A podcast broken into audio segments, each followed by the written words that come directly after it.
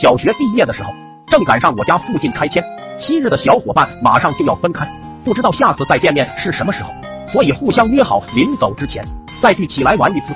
小肖和邱胖子是我玩的最好的朋友，和往常一样，我们去了家附近的湖去游泳。那天的风特别大，让我觉得那一天肯定也非比寻常。我们几个孩子脱掉衣服，把衣服放在岸边草丛里，光着屁股兴奋的扎猛子跳进湖里。风太大了，浪也大，我们在水里兴奋地玩着，也不知道玩了多久。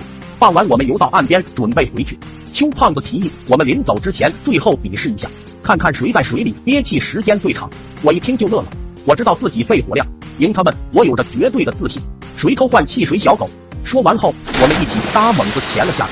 我鼓足马力，不知憋了多久，感觉好长时间了，实在忍不住了，猛地起来换气。出来一看，水里的小伙伴哪还在身边了？我抬头往岸上望去，邱胖子把我们耍了，自己跑上岸想偷穿衣服。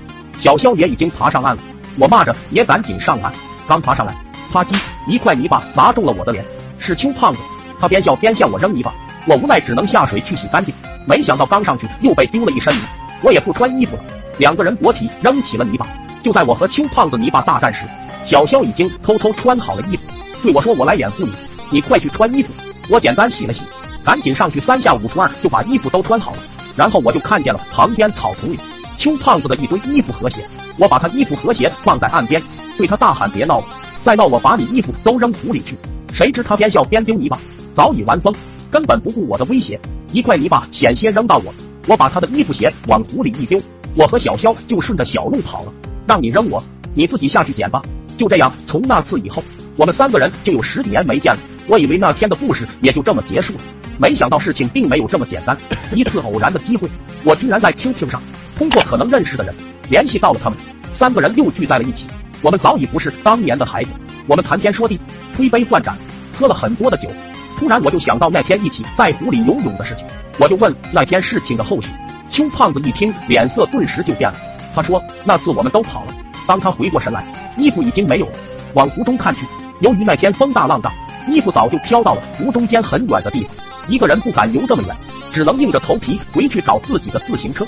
还好幸运的是，自行车没死。于是邱胖子一丝不挂，裸体骑着自行车往家赶。他家住的比较远，中间还要经过市中心。骑在马路上，周围的人都投来了异样的目光。”他哪能顾得了这么多？一路疾驰，叫骂声、女孩的尖叫声此起彼伏。经过交警卡口的时候，他成功的引起了交警同志的注意。交警骑上摩托，打着警笛就追他。他害怕极了，然后把屁股一抬，屁股离座的那种方法加速猛骑。周围的叫骂声、女人的尖叫声更加强烈了。不知道跑多远，他终于被抓住了。有人报警了，有人打给了神经病院。总之，他最后被抓到了派出所。一番盘问，他哭得说不出话。傍晚的时候。